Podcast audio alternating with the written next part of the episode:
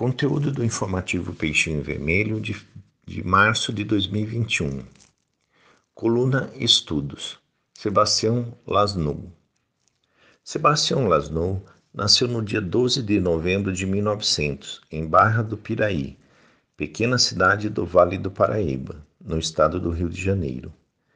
Filho de Evilásio Antônio Lasnou e Etelvina Santos Lasnou, desencarnou na mesma cidade em 30 de março de 1969.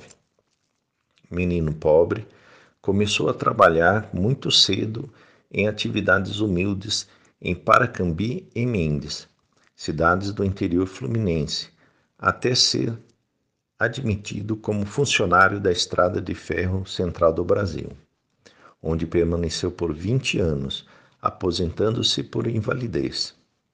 Nessa ocasião, exercia as funções de cabineiro na estação de Santana da Barra. Depois da aposentadoria, e já espírita convicto, perdeu completamente a visão, consequência da enfermidade ocular, glaucoma. Diabético, sofria também do fígado e experimentava dores lancinantes causadas por uma persistente polinevrite recorreu, sem sucesso, à ajuda da medicina. Apesar do sofrimento físico, mantinha-se em consciente e resignada aceitação, consolado pela lógica da doutrina, da doutrina espírita. Sempre orava, rogando forças para resistir à dura prova a que era submetido, sem esquecer as ações do bem. Foi quando confrades de Belo Horizonte o aconselharam a ir à cidade de Caratinga, em Minas Gerais.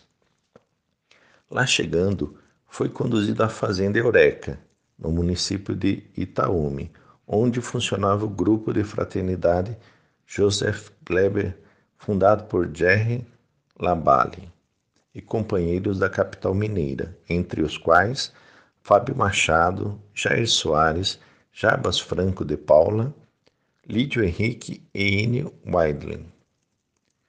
Em suas amplas dependências, inauguradas em janeiro de 1952, realizavam-se notáveis reuniões com o médium Antônio Sales, através de cuja faculdade ectoplasmática materializavam espíritos que socorriam portadores de enfermidades, várias de enfermidades várias. Lasnou, submetido à ação desses espíritos generosos, pôde finalmente ser aliviado de suas dores. Não recuperou a visão, mas ficou livre das dores incômodas que sentia no globo ocular. Sebastião Lasnou era poeta, repentista e trocadilhista. Fazia versos de improviso e qualquer motivo lhe sugeria um tema. Além de poeta, foi excelente expositor de temas doutrinários do Espiritismo, tendo realizado apreciável tarefa no campo da divulgação doutrinária. Proferiu grande número de palestras em instituições espíritas do estado do Rio de Janeiro e em outras unidades da Federação da Federação, notadamente Minas Gerais. Aproveitava sempre o trajeto de suas viagens para elaborar quadrinhas primoras, primorosas, com temas evangélicos e doutrinários, a fim de blindar o público, o público ouvinte. Visitava com bastante frequência seu amigo Francisco Cândido Xavier, participando de reuniões em Pedro Leopoldo e Uberaba.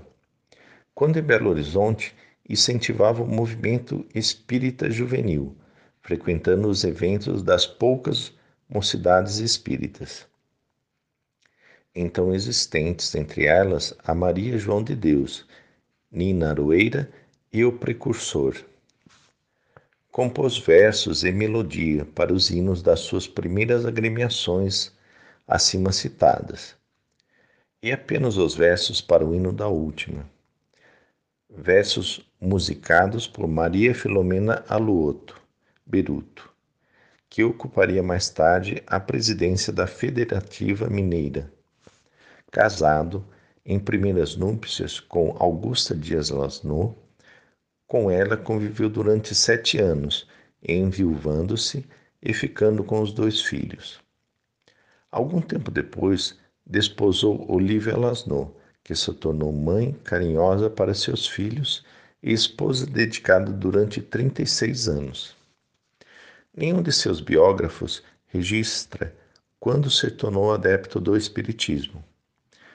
É inegável, porém, ter recebido influência de seu concunhado, o também poeta Alfredo Nora, espírita convicto, servidor, como ele, da Central do Brasil e desencarnado em 1948.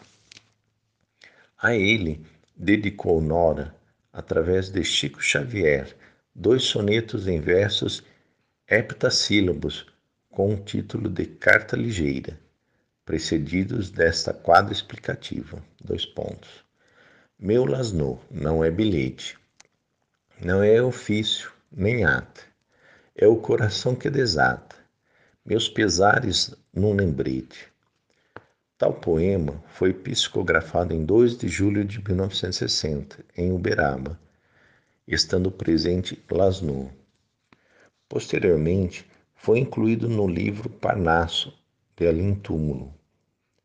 O certo é que, em 1944, ingressa ele no quadro social do Grêmio Espírita de Beneficência, de Barra do Piraí, instituição a que dedicou a maior parte de sua vida.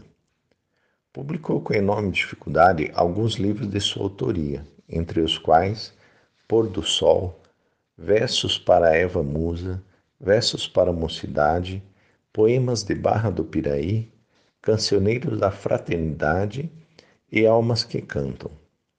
Lasno dedicou-se também ao jornalismo, sendo redator de vários jornais, inclusive do Jornal do Povo de Barra do Piraí.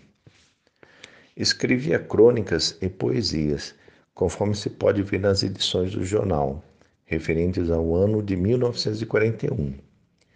Cidadão honorário da cidade de Guarani, Minas Gerais, após sua desencarnação, como homenagem, como homenagem póstuma, foi eleito patrono do círculo dos missivistas amigos, movimento fraterno que promove correspondência entre pessoas livres e pessoas encarceradas em todo o Brasil.